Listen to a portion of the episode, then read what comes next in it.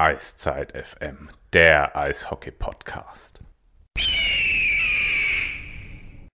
Einen schönen guten Tag, Eiszeit FM hier. Ihr erinnert euch, euer Podcast um die Adler Mannheim und All Things Hockey. Wir hatten ja euch am Montag die große Saisonvorschau geliefert. Vielen Dank nochmal an Bernd Schwickerath und Günther Klein.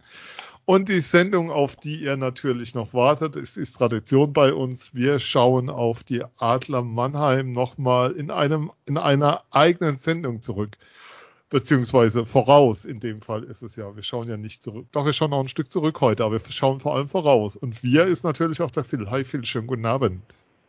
Schönen guten Abend, Sven. Grüß dich. Ja, ich bin Sven und wenn wir über die Adler reden, ist ein Freund unserer Sendung eigentlich immer dabei. So ist es auch heute. Christian Rotter vom Mannheimer Morgen. Hallo Chris, schönen guten Abend. Schönen guten Abend, Servus, freut mich wieder dabei zu sein. Wir machen den Werbeblock am Anfang, haben wir beschlossen, weil dann hören die Leute nämlich drauf. Deshalb nochmal, ihr könnt uns folgen, Facebook, Insta, Telegram. Wir haben eine Telegram-Gruppe, also wenn ihr da reinkommen wollt, mit anderen diskutieren wollt, Eiszeit FM in die Suche eingeben und dann beitreten. Seid herzlich willkommen. Ihr findet uns bei Twitter unter eiszeit-fm für alle, die es noch nicht mitbekommen haben. Wir haben unseren alten Account wieder. Ihr könnt uns unterstützen bei Steady unter steady.com de slash eiszeitfm und seit heute live. Wir haben ein Tippspiel, ein DL-Tippspiel gestartet zur Saison. Alle 56 Spieltage und die Playoffs werden getippt. Bisher haben wir schon über 20 Anmeldungen. Das Ding ist erst heute Mittag live gegangen. Vielen Dank dafür. Dürfen gerne Leute folgen, dürfen gerne mehr werden. Ähm, wir lassen es die ganze Saison laufen. Zutritt jederzeit natürlich möglich. Startvorteil haben die, die früh anfangen. Aber lasst uns dann doch gleich jetzt in die Sendung starten. Und bevor wir das tun, noch ein kleiner Querverweis. Christian hat, ihr habt heute einen schönen Podcast beim Mannheimer Morgen veröffentlicht mit Jan Axel Alavara. Wir haben auch noch eine Zusage von ihm. Mal gucken, was uns da noch so an Fragen einfällt, die Christian noch nicht gestellt hat. Aber lasst uns mit der Aktualität starten. Und Aktualität heißt, es sickerte die Woche durch, ähm, aus Schweden durch, dass der Gerichtsprozess gegen äh, Thomas Larkin, der nach seinem Check gegen Brünes, damals gegen den, den Spieler Daniel Pale, der danach seine Karriere beenden musste, nun nach vielen Jahren endlich über die Bühne geht. Christian, kannst du uns da auf den aktuellen Stand bringen? Ähm, der aktuelle Stand ist der von gestern. Ganz ehrlich, hatte heute ein ähm, bisschen was zu tun, auch mit der Adler-PK. Habe heute gar nicht beim Aftonbladet reingeschaut, was, was da los ist. Ähm, also gestern am Dienstag wurden ja beide Spieler äh, angehört vor Ort und ähm, was ihr auch mitbekommen habt, die Meinungen gehen halt, wie es in so einem Gerichtsprozess ist, äh, ziemlich auseinander. Ähm, der Gegenspieler von Thomas Lagin, Daniel Pay, der wirft ihm eben vor, dass er das vorsätzlich gemacht hat und gezielt ihn verletzen wollte.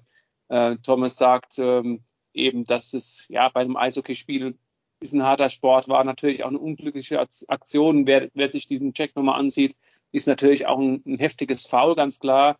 Aber dass eben sowas vorkommen kann. Fakt ist, äh, dass sich ähm, Daniel Pay sehr schwer verletzt hat und das äh, kann er eben auch nachweisen Ach, ja, aber ähm, das ist wie gesagt so ein harter Sport und ähm, manchmal ist es so, wenn du wenn du jemanden fair in die Bande krachst, dann kann der sich verletzen und ähm, dann sagen schreien alle, es ist ein Foul, aber ähm, es war ein sauberer Check und manchmal ist es eben auch eine eine hässliche Aktion und da ist, wird der Spiel, Gegenspieler überhaupt nicht verletzt. Und diesmal war es eben so, dass es ein, ein, heftiges, dummes Foul auch so kurz vor Schluss gewesen ist. Und alle, wenn, wenn ihr euch nochmal an dieses Spiel erinnern könnt, es war natürlich schon so, dass die Adler so ein bisschen in, in den letzten Minuten, ja, äh, doch, ja, ein bisschen, ver, ver, sagen wir mal so, ohne es zu hart klingen zu lassen, sie haben den Kopf teilweise ausgeschaltet, weil sie haben dieses Spiel verloren gehabt, sie sind aus der Champions League ausgeschieden und dann äh, ging sie dann nochmal ziemlich drauf und das war eben dieser unschöne Schlusspunkt. Aber es geht ja schon so weit, dass äh, Pai sagt, äh, Larkin hätte sich nie, äh, entschuldigt, so, nie richtig entschuldigt. Die Gegenseite sagt, wir haben den Kontakt gesucht. Äh, wer da jetzt lügt und wer die Wahrheit sagt, das, äh, das ist, entzieht sich meiner Kenntnis. Es ist nur so, wenn ihr da gelesen habt, was, was Thomas dann auch gesagt hat, wie nahe ihm das gegangen ist. Ich glaube, in diesem ganzen Prozess gibt's nur Verlierer. Ähm, mit diesen Morddrohungen, die er wohl ähm, er sich hat anhören müssen und äh, mit bis hin zu depressiven Phasen, die er hatte.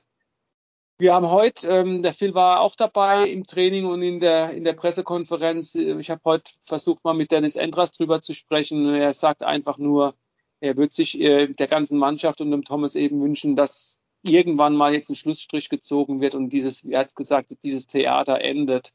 Ähm, ja, ich denke am Freitag spätestens hoffe ich mal, dass, dass wir äh, schlauer sind. Mehr kann ich dazu jetzt erstmal nicht sagen.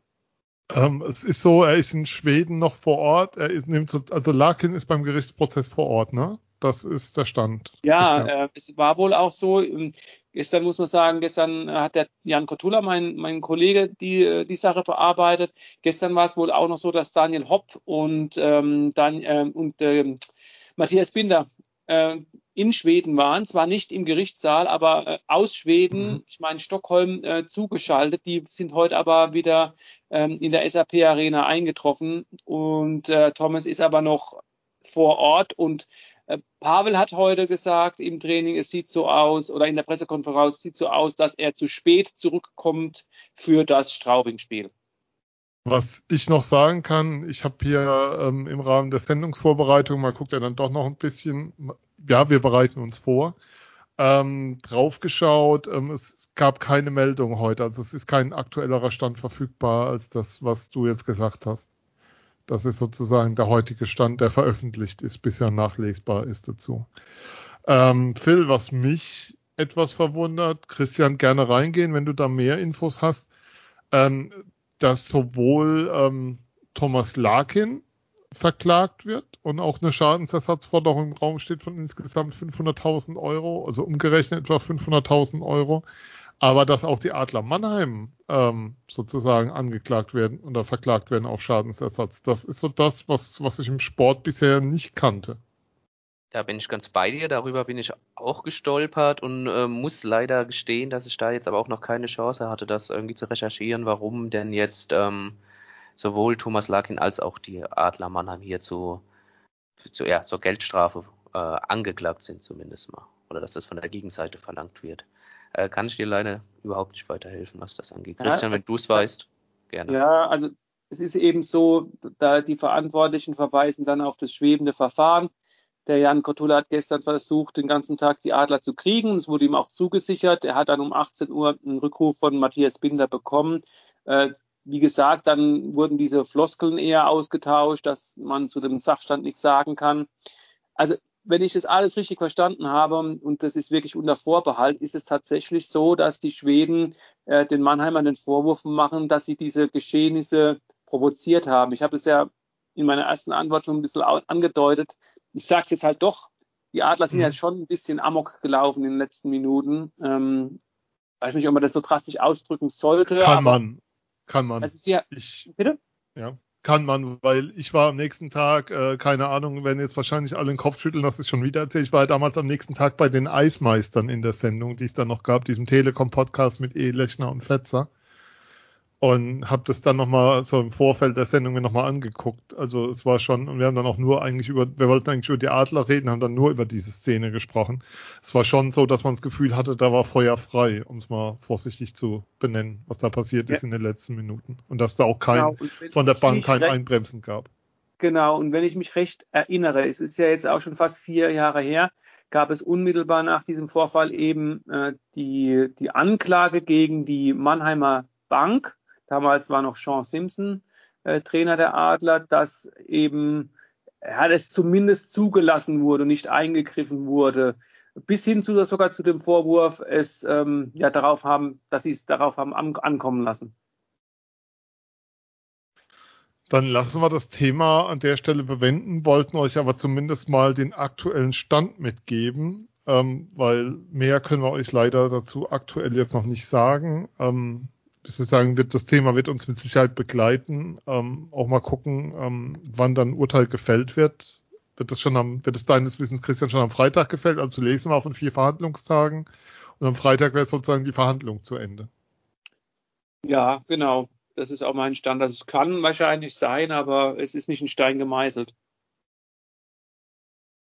Okay, dann, wie gesagt, lassen wir es dabei bewenden und warten ab, was passiert. Mehr können wir an der Stelle nicht tun. Ansonsten, ähm, wenn ihr Spiegel, wenn ihr Artikel findet in schwedischen Zeitungen, diepel.com ist ein sehr guter Übersetzer, also D-E-E-P-L.com lässt dann sehr gut ins Deutsche übersetzen.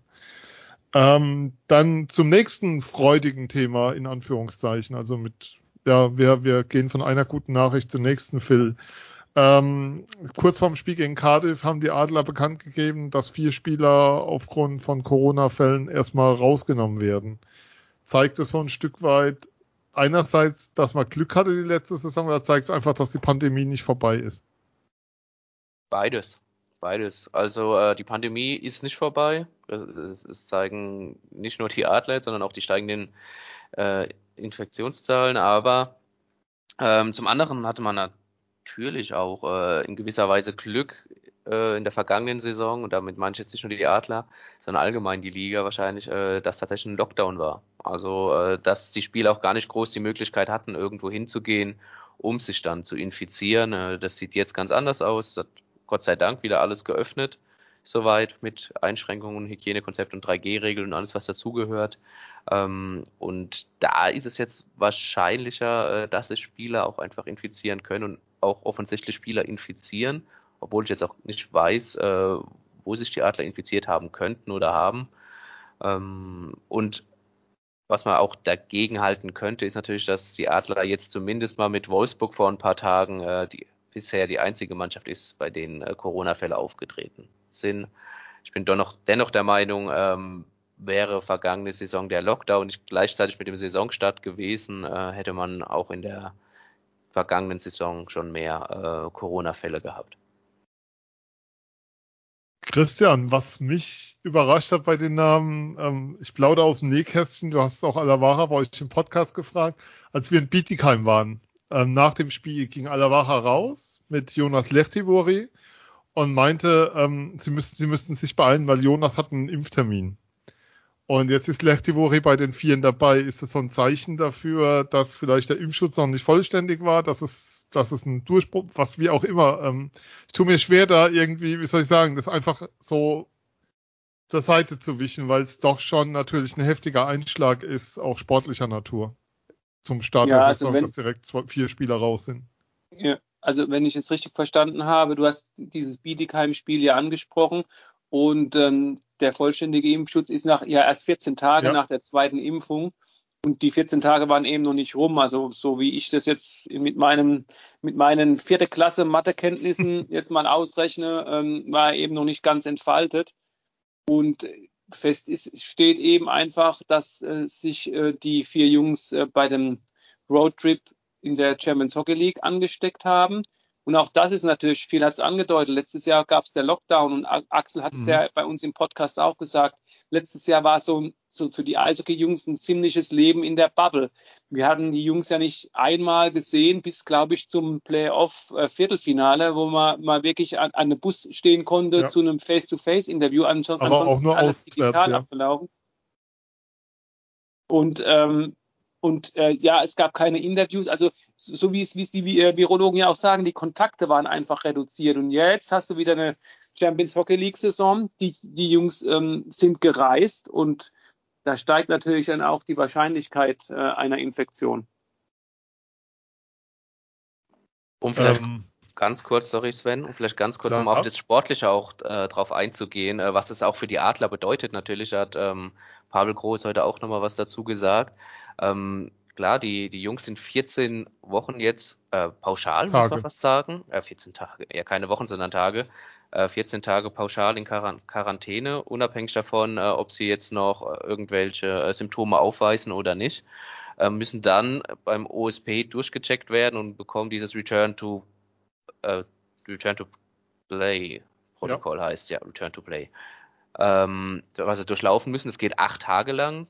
Davon hat äh, Pavel berichtet, sind vier Tage eher ja, leichte Belastung und dann die kommenden, äh, die, die zweiten vier Tage, zweite Hälfte von den acht, ähm, ist die, wird die Intensität schon gesteigert, die ist dann schon ordentlich, aber die ist nicht so hoch, dass du nach diesen acht Tagen ähm, es verantworten könntest als Trainer, laut Pavel, ähm, die Spieler dann sofort wieder aufs Eis zu schicken und äh, Spiele austragen zu lassen. Sprich, die brauchen dann auch nochmal äh, gute vier, fünf, sechs intensive Trainingseinheiten, dass sie mal wieder auf einem bestimmten Level sind, damit man es auch als Trainer verantworten kann, äh, die Jungs spielen zu lassen.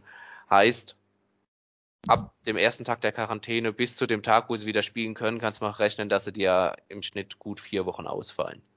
Und da hat Pavel auch gesagt, die sind äh, Spitzensportler, vielleicht könnte man da auch mal individueller reagieren, ähm, indem er sagt, okay, die Jungs haben jetzt vier, fünf Tage lang keine Symptome mehr, wir könnten sie ja jetzt schon checken, ob irgendwas ist, äh, ob Spätfolgen da sind und sie dann ins Return-to-Play-Protokoll äh, aufnehmen, um sie einfach wieder schneller zur Verfügung zu haben. Das ist ein spannender Gedanke. Ähm, die DEL hat das ja, das Protokoll ja letztes Jahr initiiert, gerade nachdem mit Yannick Möser ein Fall aufgetreten ist, ein Ex-Mannheimer, der ja, glaube ich, Herzschäden davon getragen hatte von seiner Corona-Erkrankung, die erst spät gefunden wurden und hat daraufhin, ähm, es gab ja damals auch eine eigene Pressekonferenz dazu und hat damals daraufhin dieses Protokoll initiiert.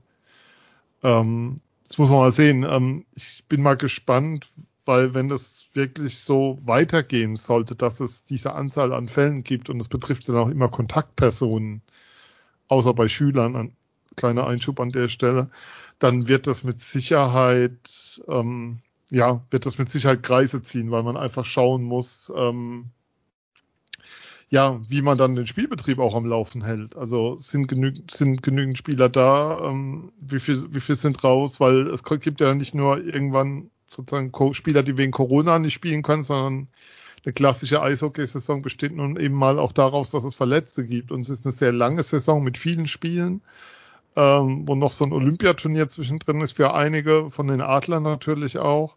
Ähm, da muss man schon sehen, wie das dann sozusagen auch was die Spielfähigkeit der Kader angeht. Also Corona kann dann dieses Jahr vielleicht sogar ein größerer Faktor werden, als es diese, als es letzte Saison der Fall war. Christian.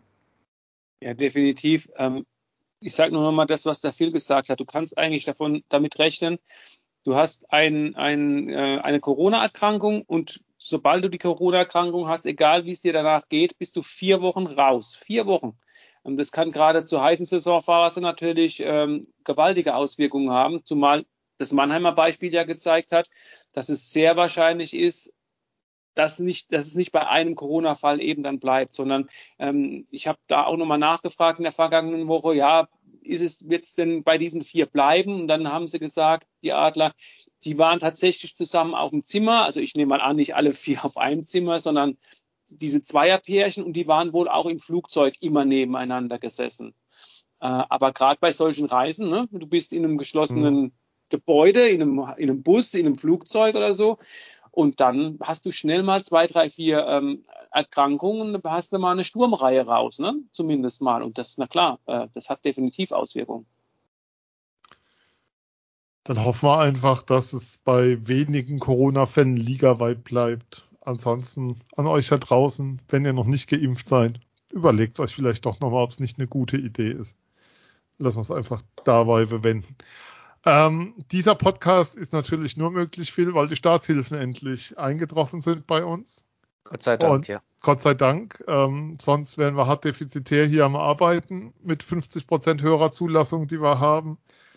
Aber lasst uns dann tatsächlich auf den Kader der Adler schauen. Ich glaube zum Thema, wenn wir haben in der, unserer Telegram-Gruppe nochmal die Querwerbung an der Stelle gerade eine schöne Diskussion zum Thema Staatshilfen für Profisport. Kann sein, dass wir da nochmal in der Sendung was zu machen werden. Lasst uns dann doch mal auf den Kader der Adler schauen. Christian, fangen wir mal ganz simpel an. Auf welchen Neuzugang, auf welchen Neuzugang erhoffst du dir den größten Impact in dieser Saison? Oder erwartest du den größten Impact, nennen wir es so?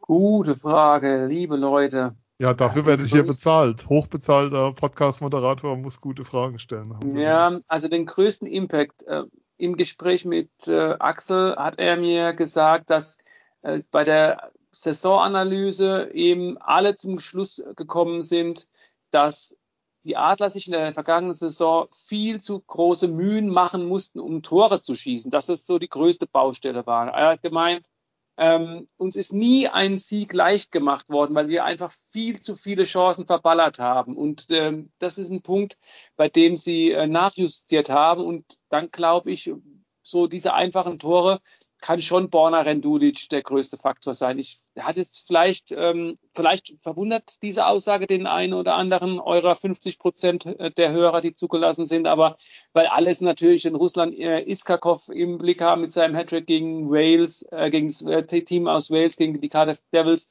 oder eben äh, Nigel Dawes, der die Adler dann zum Sieg gegen die Finnen geschossen hat äh, ich glaube einfach bei, bei Borna, da, da liegt noch ein bisschen ähm, Potenzial brach. Der hat noch nicht alles gezeigt, aber ich glaube, der größte Impact kann von ihm kommen.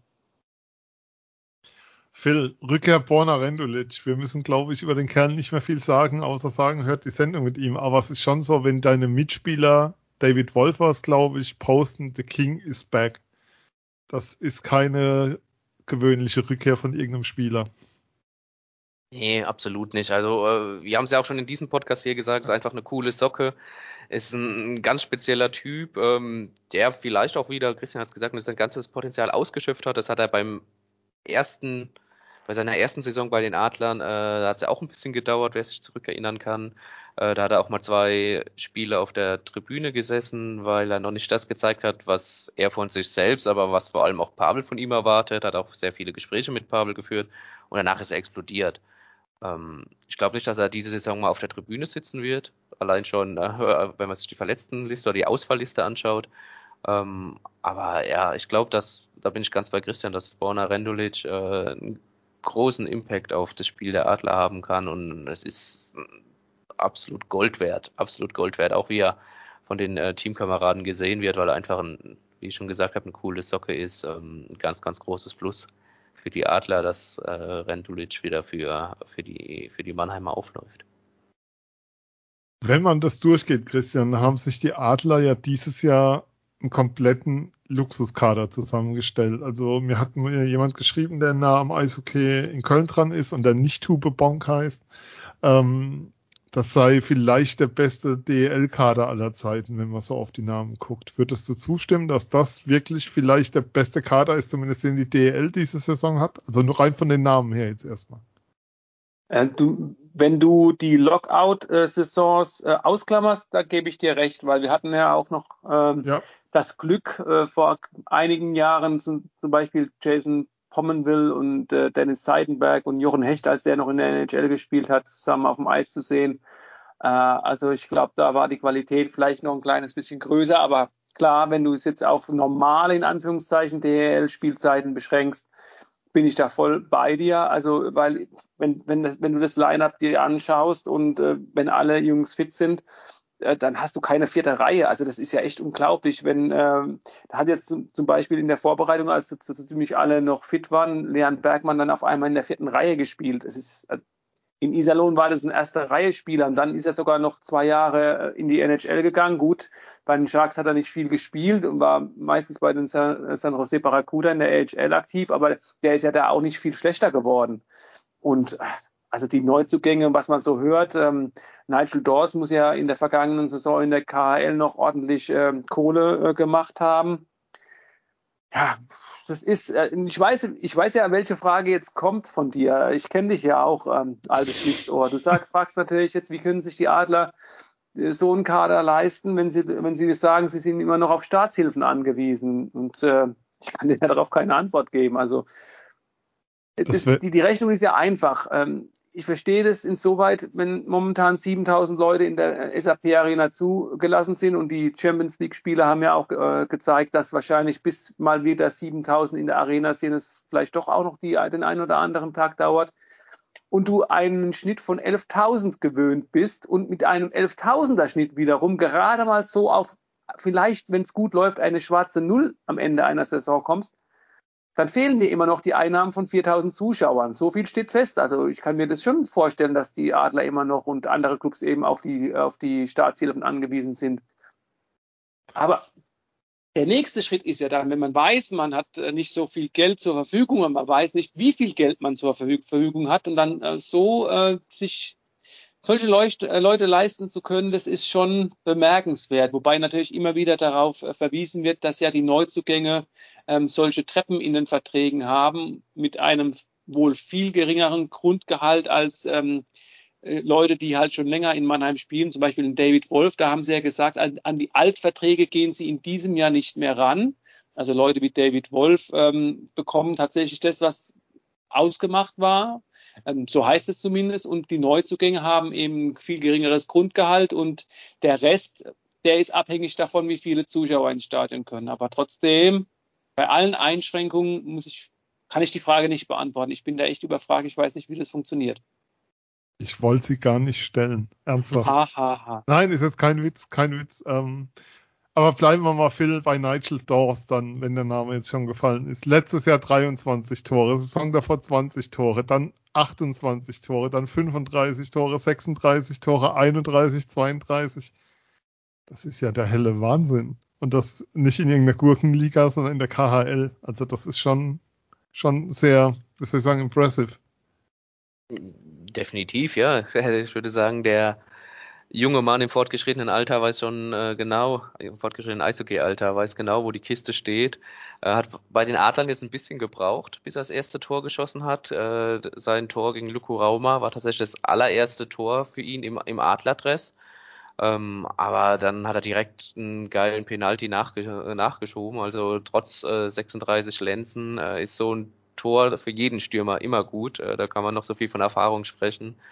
Ähm, aber ja, Nigel Dawes, ich freue mich einfach auf den Spieler. Also so ein Kaliber mal in der DEL zu sehen und dann noch bei Mannheim, hätte ich nie erwartet. Jetzt ist es soweit.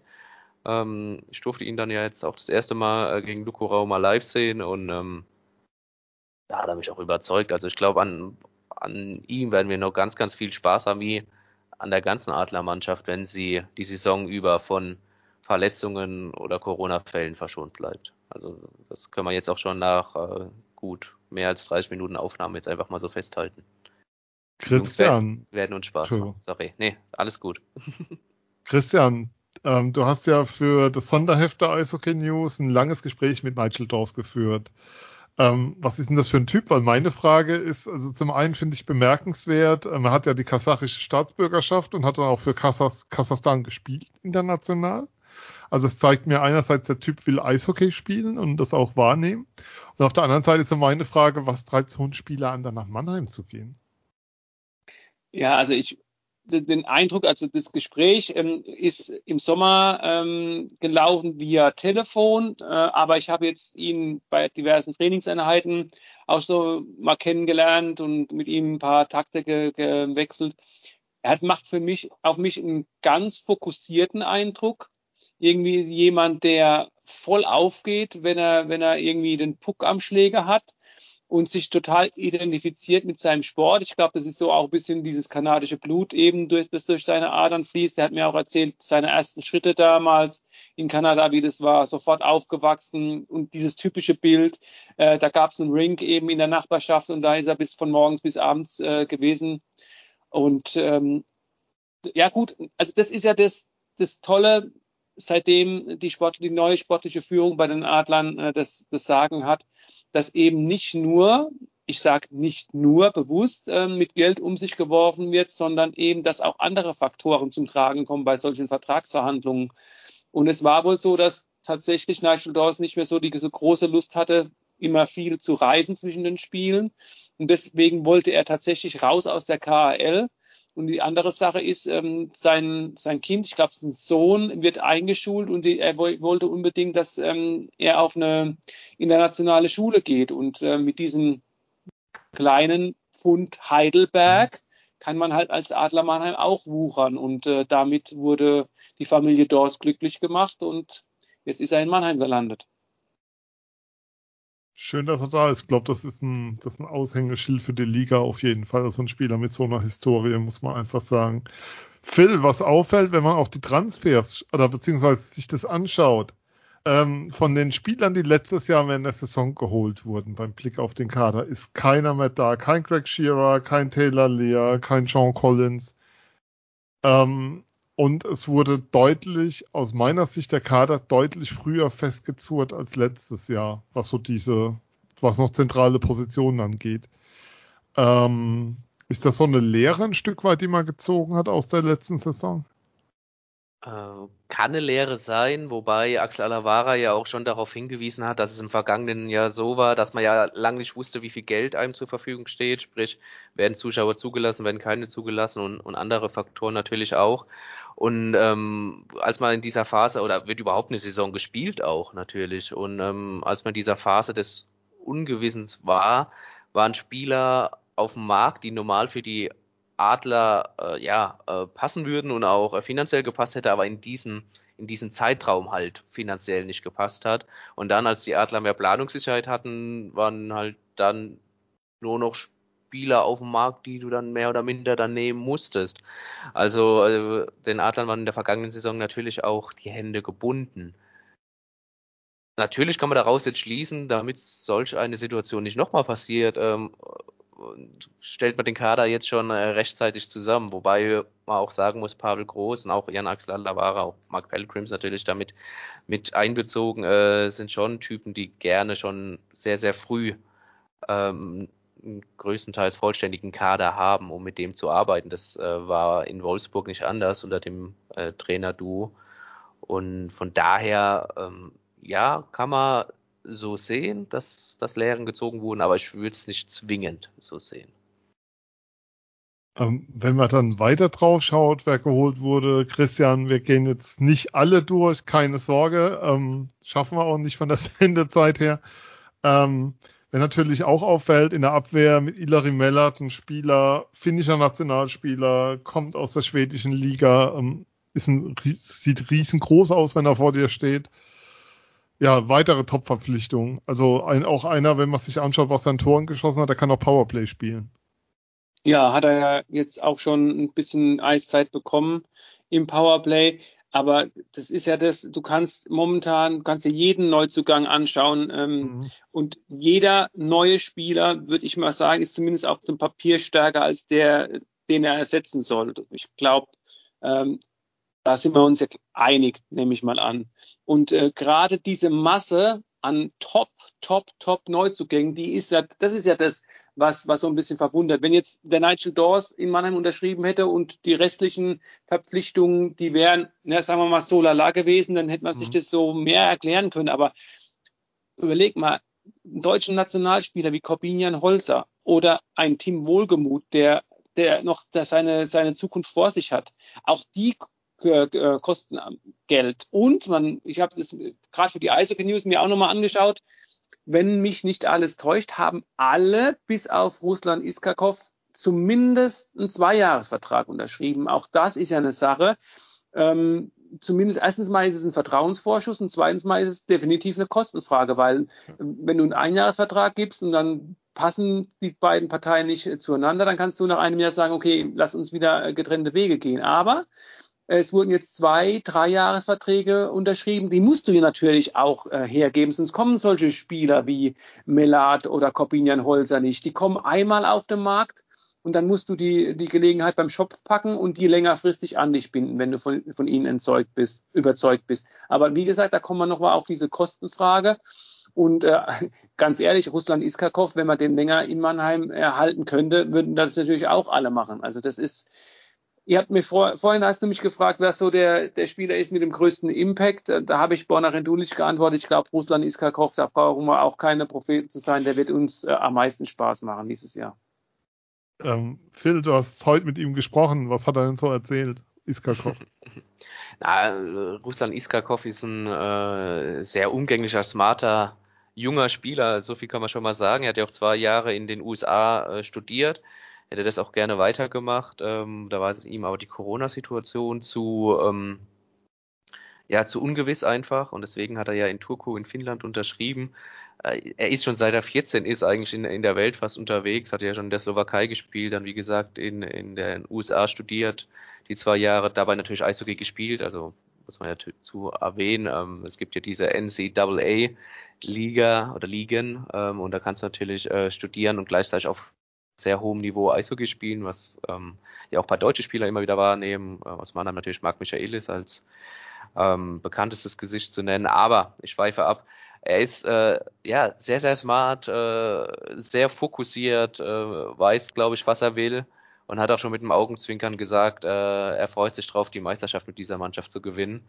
Also äh, the sky uh, is the limit, absolut. Und ähm, ja, wenn man sagt, wer hat den meisten Input, aber dann haben wir die Spieler schon genannt, aber an wem wir am meisten Spaß haben, da bin ich ganz bei Christian, äh, ist Ruslan Iskakov. Da kommt einiges auf uns zu. Er ist, er ist ja auch so ein, er ist so ein Zocker, ne? Also, aber ein guter Zocker, sprich, er, er zockt nicht äh, des Zockenswesens, sondern um an sein Ziel zu kommen. Also er spielt halt nur einen Spieler aus, wenn er auch weiß, okay, mein nächster Step ist, ist das Tor. Und heute im Training hat er auch wieder mal einen Schuss gehabt, mit einem Handgelenkschuss, äh, leicht zurückgezogen, dann voll durchgezogen, ähm, leicht zurückgezogen, ja, ihr wisst, was ich meine, dann voll äh, durchgezogen. Stellt euch da Schuss. draußen einfach vor. Stellt euch vor, die 50%, die uns zuhören.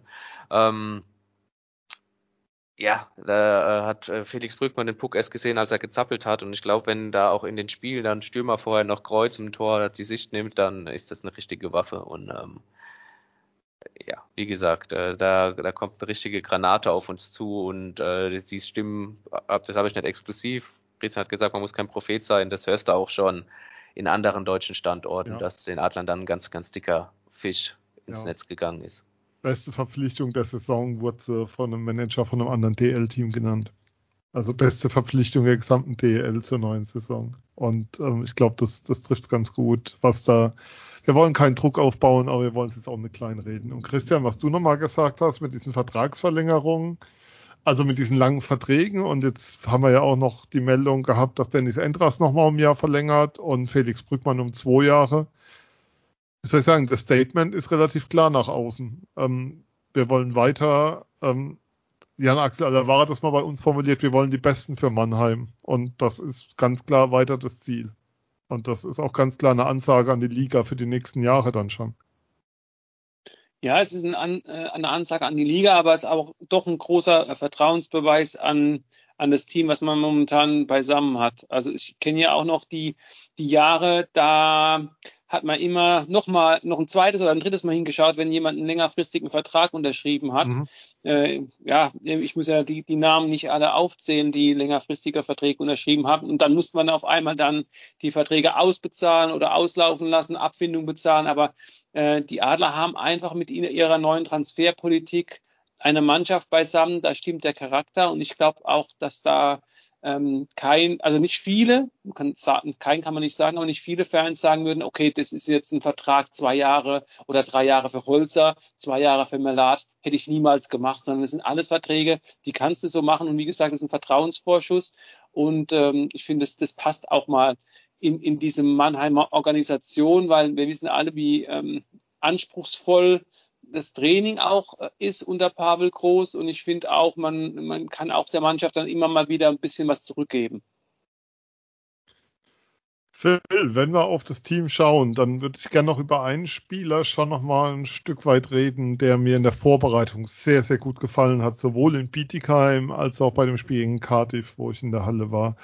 Luca Tosto, ähm, scheint, was so die U23-Spieler angeht, eine, eine, echte Granate zu sein, wie der sich bisher hier gezeigt hat. Ist aktuell ähm, noch 20 Jahre alt, hat also noch ein paar Jahre vor sich. Ähm, als der Name hier auftauchte, war es recht überraschend für viele von außen. Ähm, dein Eindruck bisher von ihm?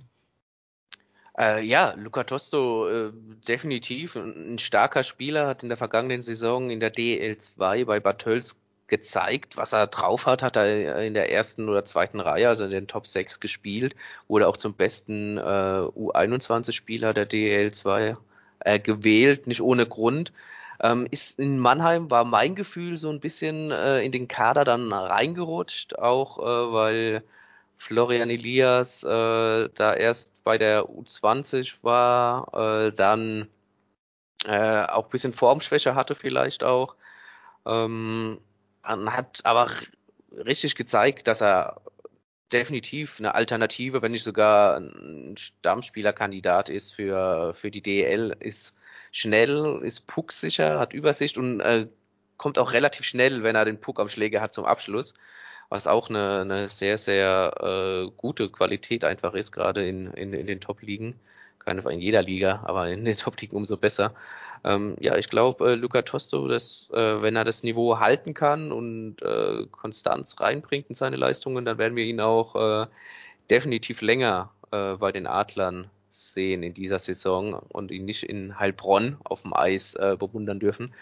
Ähm, er erinnert mich so ein bisschen an Phil Hungerecker auch, ähm, der damals geholt wurde. Keiner wusste wirklich, was damit anzufangen. Er war für Kassel damals ein Kooperationspartner äh, eingeplant und äh, schießt dann in seiner ersten Saison, verbessert mich, ich glaube, aus dem Gedächtnis 18 Tore er wurde zum Rookie des Jahres gewählt dann und äh, ich sage jetzt nicht, dass Luca Tosso zum Rookie des Jahres gewählt wird, aber äh, er kann einen ähnlichen Weg wie damals Phil Hungerecker in seiner ersten Saison gehen, das glaube ich schon.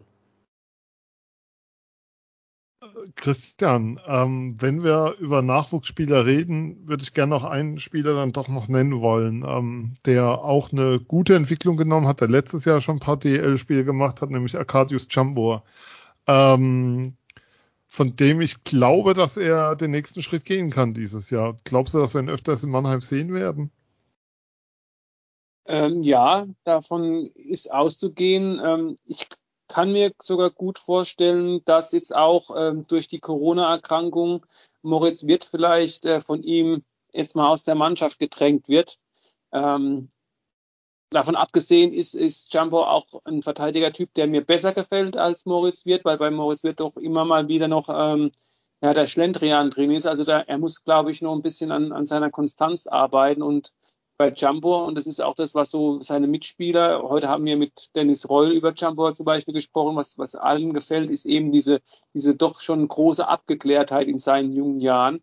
Also den kann ich mir echt als den Verteidiger äh, vorstellen, der diesen U23-Spot in der Verteidigung einnimmt. Wir haben ja, ich glaube, das habt ihr bestimmt auch schon erzählt, dieses Jahr müssen äh, drei U23-Spieler auf dem Spielberichtsbogen stehen, um den eben auffüllen zu können. Und äh, wenn du mit, mit Wohlgemut im Sturm gehst und mit Elias vielleicht oder dann Tosto, wenn, wenn Elias noch in Quarantäne ist oder nicht spielen kann, dann sind die zwei so, die im Sturm die Nase vorn haben und du hast hinten drin den Jumbo. Da ist es natürlich auch ein Pfund, mit dem du wuchern kannst. Äh, schau dich einfach mal in der DL um, wer so drei starke U23-Spieler aufs Eis stellt. Ja, München vielleicht noch, weil die aus der Akademie einiges hochgezogen haben. Aber ansonsten ähm, sind die Adler da auch dieses Jahr dann auch bei den Spielern. Ich, die Spieler bekommen ja immer mehr Bedeutung, wenn du jetzt drei Spieler auf den Spielberichtsbogen nehmen musst. Ähm, ob sich die Liga damit einen Gefallen tut, Pavel hat das mal bei einer PK nach einem Spiel in Berlin heftig kritisiert, diese Entwicklung. Ähm, lasst uns dann so ein bisschen wegkommen vom Kader. Ich meine, wir können nochmal die Spieler erwähnen, über die wir jetzt gar nicht gesprochen haben. Jordan Schwartz, ähm, Leon Bergmann haben wir nicht erwähnt, Tim Wolgemuth, wir verweisen auf das Interview, was wir beim Lions Cup mit ihm geführt haben. Super Typ. Ähm, Corby Holzer haben wir kurz nur erwähnt, aber gar nicht jetzt nochmal speziell vorgestellt. Das zeigt einfach, was für eine Tiefe an Neuzugängen da ist dieses Jahr. Ich habe es bei Packmas damit verglichen, dass die Adler in der Abwehr Björn Krupp durch Corbinian Holzer ersetzt haben und das ist schon ein dezentes Upgrade, was sie da erfahren haben. Aber Phil, wenn wir draufschauen, äh, was den Kader, also jetzt was, die, was das Positionsspiel angeht, dann ist so der einzige Gedanke oder das einzige, wo ich, wo ich sage, da könnten sie vielleicht ja so ein bisschen Probleme kriegen, ist die Center-Position. Also der Abgang von Ben Smith hat da schon ein Loch gerissen und Swartz, der ist das auffangen kann, hat zwar gespielt, aber auch nicht immer. Ich habe da mal, ich habe, das ist so das einzige kleine Fragezeichen, was ich die, was ich auf die Position habe. Schätzt du es ein? Mhm, also ja, äh, müssen wir nicht drüber diskutieren. Ich glaube, keiner hat äh, on the record so lange über den Abgang von Ben Smith gesprochen, zumindest in der Podcast-Szene wie wir. Wie wir drei. Wie wir drei, alle drei, ja, ja. Ja, wie wir drei in dieser Runde, ja. Absolut. Ähm, und das ist natürlich ein Verlust, denn das, das wird sich zeigen, ob du den überhaupt auffangen kannst, also sowohl menschlich wie auch spielerisch. Auffallend dabei finde ich allerdings, dass Jordan Schwartz äh, Ben Smith doch sehr, sehr ähnelt. Zumindest in der mhm. Art und Weise, wie er sich auf dem Eis bewegt. Der ist auch so ein absoluter Arbeiter, äh, fällt nicht so auf, trifft aber zu 99 Prozent gefühlt immer die richtige Entscheidung und ähm, ist auch so ein Spieler, den, den willst du halt auf dem Eis haben, wenn entscheidende Bullies einfach anstehen und auch natürlich in entscheidenden Phasen die Bullies dann anstehen oder ähm, Und da bin ich mal gespannt, ob er da so diese Rolle von, von Ben Smith äh, übernehmen kann. Er braucht natürlich auch noch äh, Zeit, um hier in Mannheim anzukommen, ganz klar. Was die Center-Position an sich angeht, äh, ja, du, du hast jetzt vier Center auf dem Spielberichtsbogen stehen gehabt, plus ähm, Tim Wohlgemuth, der ja in unserem Gespräch auch beim Eagles Cup, ich weiß nicht, wo der Lions Cup war, aber beim, beim Eagles Cup mit uns. Äh, ich habe Lions gesamt gesagt, also. Alles, okay. Alles gut. Das ist wahrscheinlich in Frankfurt oder so, nehme ich an. ähm, ja, können wir auch mal wieder hingehen, ne? War schön damals vor ein paar Jahren, als wir mal eingeladen ja. wurden an dieser Stelle. Ähm, nee, aber äh, Tim Wohlgemuth spielt ja auch viel, viel lieber äh, Center als Außen, wobei er äh, natürlich einen Teufel tun wird und äh, das einfordern wird jetzt in seiner ersten Saison. Aber sollte mal ein Center ausfallen, hättest du mit Tim Wohlgemuth natürlich noch äh, einen in der, Hinter in der Hinter Hinterhand. Hinterhand, meine Freunde, was ist los? Wir haben lange nicht mehr gesendet, wir sind so, sprachlich komplett raus. Ja. So, jetzt habt ihr noch 20% Zuhörer. Ah, ja. ja, deswegen. Jetzt können aber wieder 30 Prozent reinkommen von den anderen 50, die da vorher nicht rein durften. So, Schlange wird kürzer, ne? Weil die stehen ja Schlange bei uns, Christian, das musst du wissen. Nee, aber um, um, den, um den Bogen zu schließen, ähm, ja, Center-Position könnte ein Problem werden. Du hast mit Wohlgemut noch einen, der das spielen kann. Ähm, wird mal, wird mal sehen. Klos könnte es theoretisch auch. Der hat es auch bei den Jungadlern äh, durchgehend gespielt, wird jetzt mehr auf Außen eingesetzt. Er, er ist aber gelernter Center. Äh, lass uns drüber reden, wenn es soweit ist, Sven. Aber das sehe ich jetzt momentan nicht, nicht so groß, ehrlich okay. gesagt. Okay. Also was mir, was mir in dieser Diskussion immer ein bisschen zu kurz kommt, wir haben ja eigentlich noch einen weiteren Neuzugang und das ist ein Center und der hat schon gezeigt, was der für einen Impact auch geben kann. Das ist Andrew Deschardens. Ich meine, der ist zwar in der vergangenen Saison dann gegen Ende der Hauptrunde zurückgekommen, hat auch die Playoffs gespielt, aber jetzt mal Hand aufs Herz, er, er war bei weitem nicht bei 100 Prozent und ich finde Übrigens auch, dass Andrew Deschardens ein Gewinner in der Vorbereitung war. Ich finde, er ist nach Mannheim gekommen in einem topfitten Zustand. Ich weiß nicht, ob ihr ihn euch heute mal angesehen habt. Also der ist ja schmal wie ein Hemd. Und ähm, er hat jetzt auch in der, in der Vorbereitung in der Champions Hockey League gescored. Also ich finde, gerade er kann auch nochmal einen ganz großen Impact auf der Center-Position ähm, geben. Und dann hast du natürlich mit, mit äh, ähm, Ichkakov, Swartz, Deschardins, äh, Bass, dann hast du vier gesetzte Sender und dann hast du natürlich noch ein Wohlgemut, der, wie ihr gesagt habt, das auch spielen kann. Dann sind wir bei fünf. Und dann hast du noch einen Florian Elias, der auch die vierte Reihe sendern kann. Dann hast du sechs. Also das ist schon Jammern auf sehr hohem Niveau. Aber eine große Frage zu diesem Luxuskader muss ich dann doch noch stellen. Und die, die schwebt mir echt im Raum. Und wir haben es auch von Hörern schon vorab bekommen, nach dem Motto, wenn er über die Adler redet, diskutiert darüber. Und das ist jetzt so die Schlusskurve. Wir haben, wir haben, wie gesagt, einen Luxuskader. Wir haben eine Ansammlung von Stars, von Spielern, die alle, ja, wie soll ich sagen, ähm, Granaten sind durch die Bank. Wir haben jede Menge Häuptlinge und meine Frage ist bei so vielen Häuptlingen, Christian, wer macht denn da die Arbeit?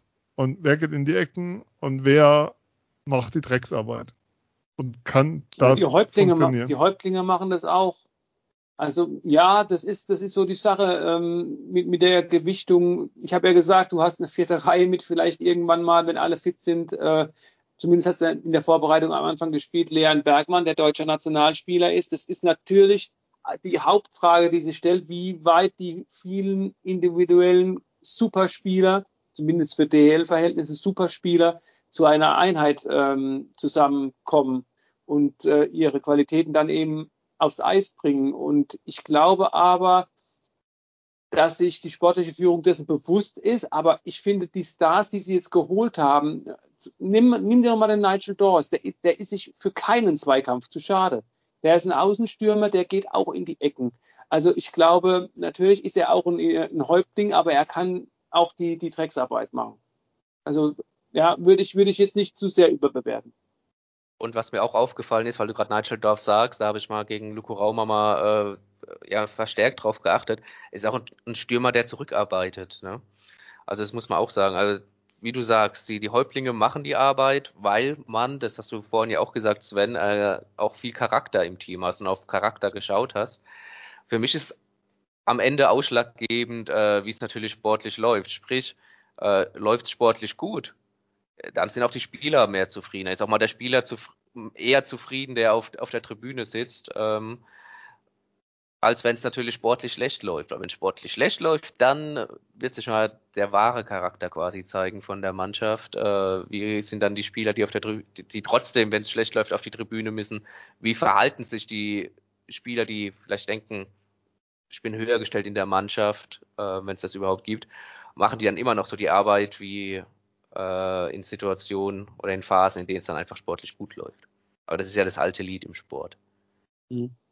Ich glaube, du, du sprichst es gerade an. Ich glaube, das, das größere Problem ist echt, echt so diese Eiszeit, ne? wie die sich mhm. verteilt mhm. pro Spieler. Nicht die, die Bereitschaft, in die Ecken zu gehen und äh, dieses, ich bin jetzt der Indianer, sondern die Sache ist, wenn ein Häuptling halt nicht seine 20 plus Minuten kriegt, die er gewöhnt ist und die er auch gerne hätte, sondern einfach mal nur 13,50 auf dem Eis steht. Ich glaube, das ist das größere Problem.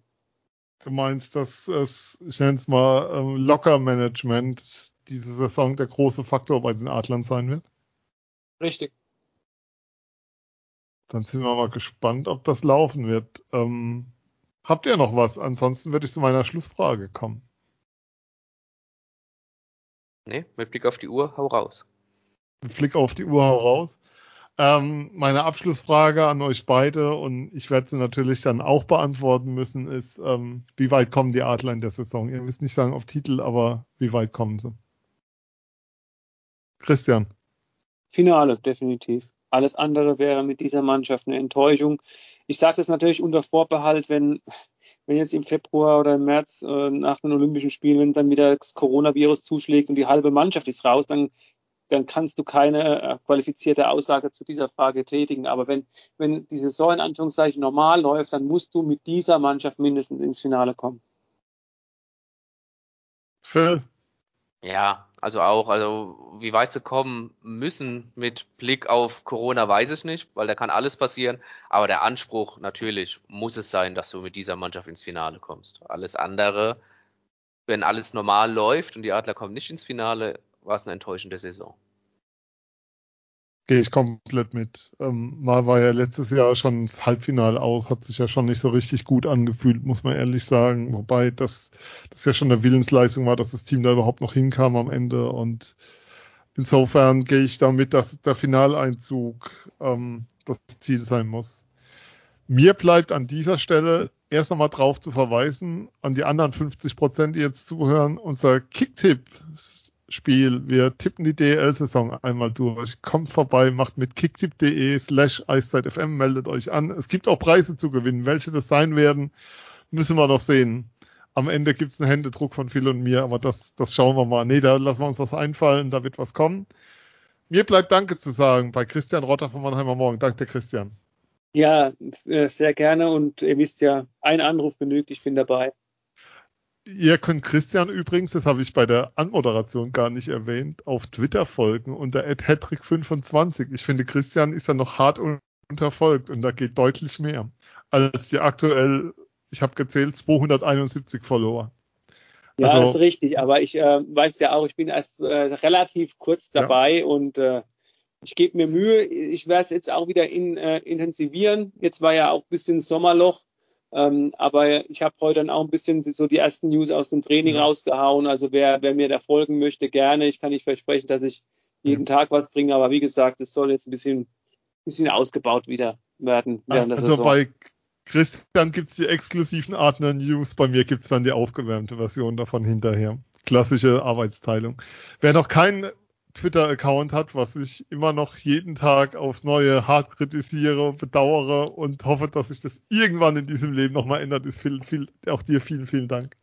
Sehr, sehr gerne. Aber hey, ich habe jetzt ein Headset für die Sendungen, also Step by Step. Und, Wahnsinn. Äh, der, der Twitter-Account kommt dann äh, bestimmt dann auch bald. Ist der, ich habe also jetzt wenn, vorgenommen, wenn der Twitter der, spätestens der übernächste Schritt dann. Ich wollte gerade sagen, wenn der Twitter-Account so lange dauert wie das Headset, dann haben wir noch ein paar Jahre vor uns. So.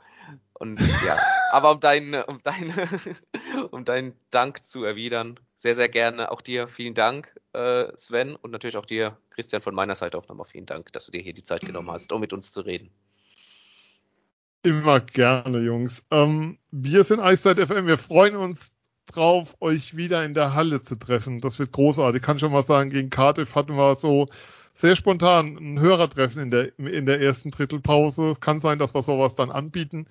Ihr werdet davon erfahren in unserer Telegram-Gruppe mit Sicherheit. Und wenn ihr uns bei Steady unterstützt, bekommt ihr diese Song hoffentlich etwas mehr Input von uns noch, als es eh schon gewohnt seid. Wir haben da noch ein paar Ideen im Petto. Das war's von uns. Ihr seid vorbereitet. Insgesamt sind es jetzt knapp drei Stunden Saisonvorschau. Die große Saisonvorschau vom Montag. Bernd Schwickerath, Günther Klein, wir beide. Alle anderen 14 Teams. Jetzt eine knappe Stunde Adler Mannheim. Ihr geht top vorbereitet in die Saison. Freitag starten die Adler in Straubing. Morgen startet die DEL mit Berlin gegen München. Und wir sind Eiszeit FM. Ihr hört uns jetzt wieder regelmäßig. Und bis bald. Bis dann. Tschüss. Tschüss. Servus.